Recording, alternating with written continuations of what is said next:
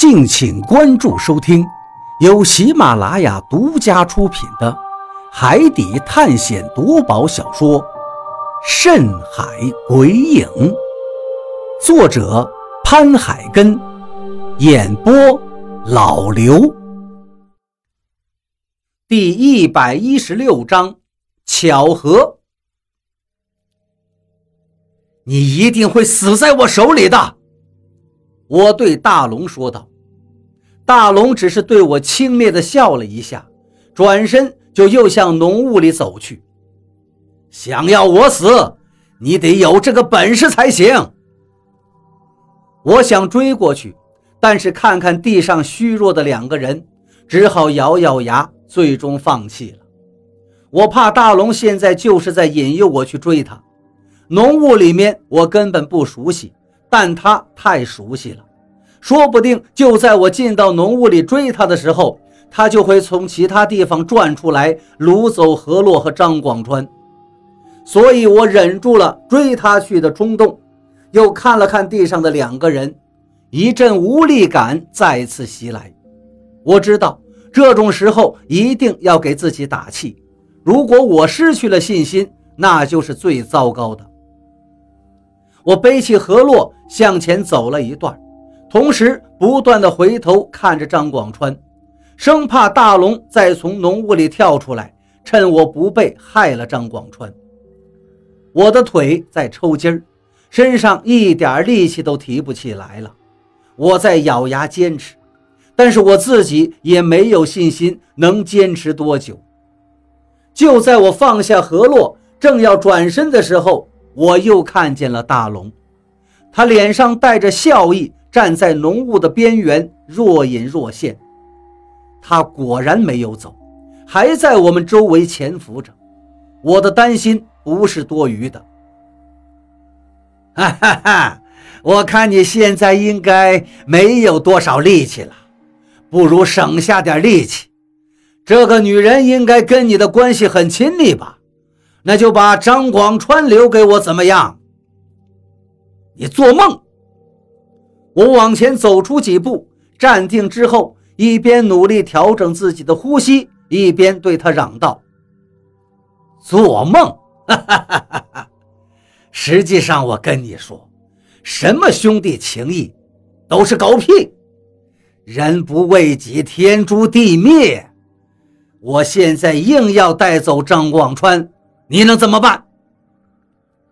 你可以试一下。”我就是豁出命去，也让你活不成！我厉声说道。大龙又是一阵狂笑，脸上微微露出了一丝缅怀的神情。你还真的像以前的我呀！我也很怀念当年的自己，只是当年的那个我已经死了。哈哈哈哈！既然我们在这个岛上相遇，也算是有缘分。我也好久没有和人真正的聊天了，我就跟你聊一会儿吧。说完这句话，他往前走来了几步，坐到了地上，远远地看着我说道：“你愿意为张广川去死，那你知道他愿不愿意为你去死吗？还有那个女人，你说她愿不愿意为你去死？”我看了看不远处的张广川，又看了看身后的何洛。张广川怎么想的，我不知道，但是何洛已经用行动证明了，他为了我可以去死。如果不是因为我的话，何洛也不会变成现在这样子，母虫受伤，人虚弱的要命。我看见你脸上的犹豫了，我说过。你跟当年的我很像，真的很像。我也年轻过，也热血沸腾过。为了兄弟，我愿意两肋插刀。但是结果呢？哈 哈我自己流落到了这个荒岛上，叫天天不应，叫地地不灵啊！如果不是我祖上有些手艺，我早就变成一捧黄土了。我只想带着两个人走，聊一会儿嘛。你现在差不多要脱力了，你要休息的，休息过来，你才有力气把这两个人带走。而且，我说不定还会攻击你的。”大龙笑着说道。我从他的笑容里看出了一丝阴冷。不过他说的也对，我现在已经接近脱力了。大龙现在真的要过来的话，我说不定在他手里走不出来两个回合。我不再理会他，只是在不断的呼吸，让自己的身体赶紧休息过来。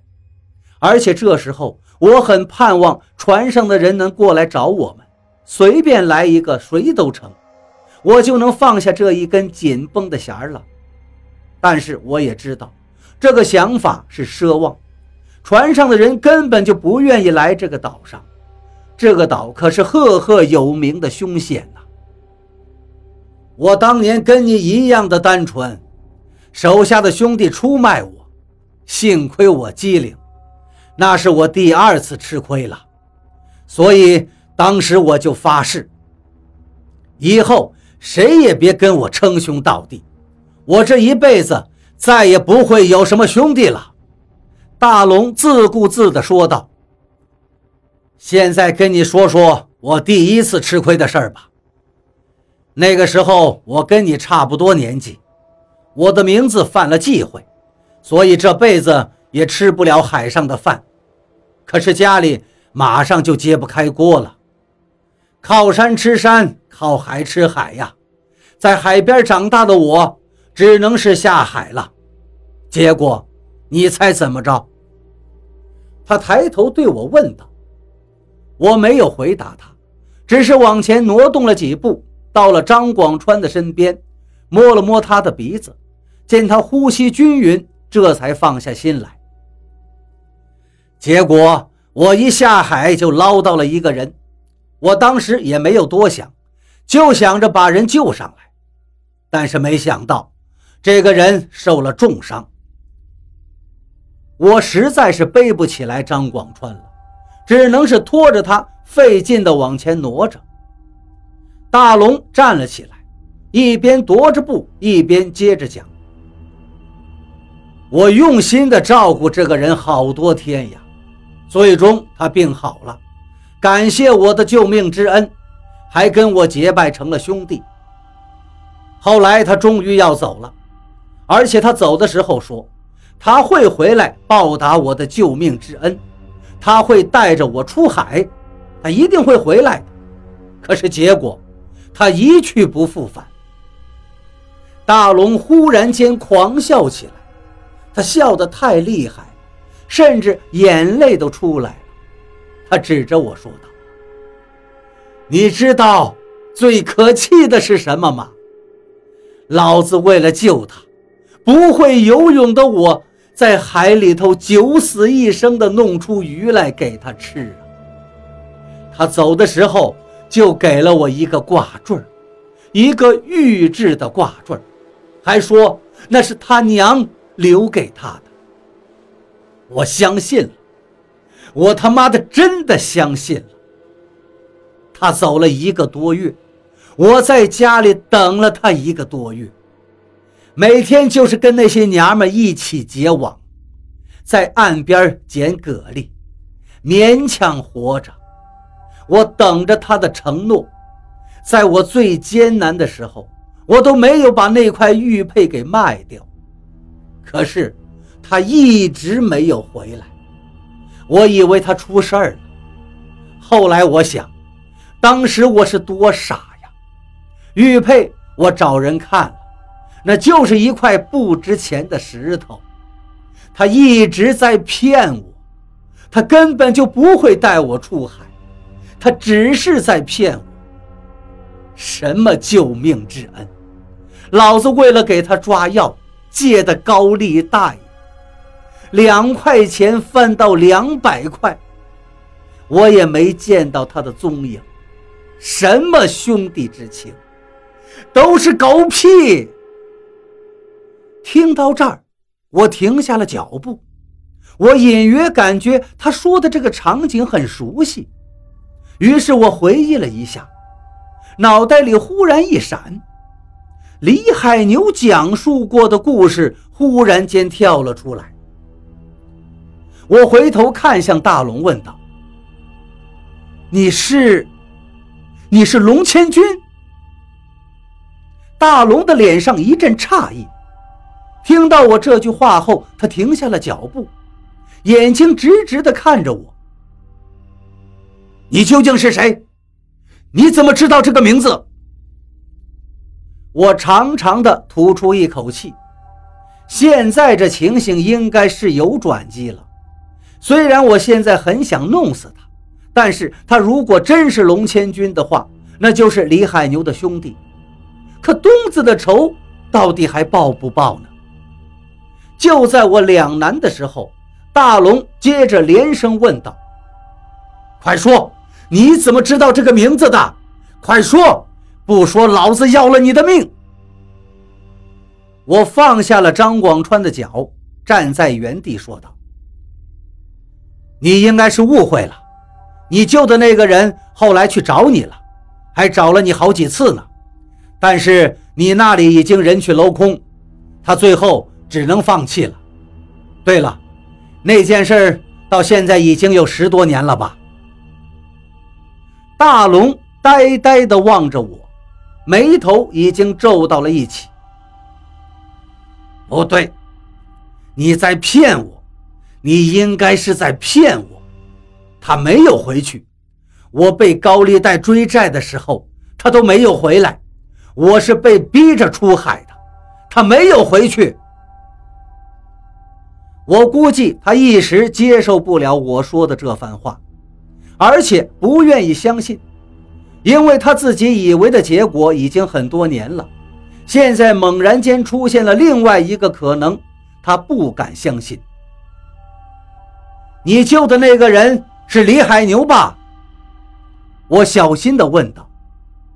我没有想到会这么巧合，原来龙千军没有死，他竟然流落到了这个岛上，而且还心理变态，成了一个以杀人为乐的人。而李海牛却以为他已经死了，两个人的误会竟然这么深。你怎么知道？小子，你到底怎么知道的？你告诉我！大龙快步地走到我面前，他现在的样子很激动，看来这件事应该是他心里面的痛处了。我心里现在很复杂，我很想告诉他，但如果他跟我一起回到了船上，见到了李海牛，那东子的事怎么解决？我甚至有些后悔刚才说出了这么多的话，但后悔有什么用呢？眼看着大龙已经走到我眼前了，我立刻正色道：“你最好别靠近我，如果你真的想知道的话。”东子尸骨未寒，我放不下，内心在这一刻纠结到了极点。好，好，好，我不靠近你，但你要告诉我。你怎么知道这件事的？你怎么知道李海牛的？我叹了一口气。你别靠近我，等我回到船上，我就告诉你。我心里已经做好了决定，李海牛跟他之间的恩怨，还是由他们自己解决吧。东子的仇，如果李海牛要报的话，我也会跟着动手；如果李海牛都不愿意报仇的话，我也无所谓，但是我会离开船队。我已经想好了，那条小船我们三个人还是能坐得下的。我会离开船队，自己去寻找仙山。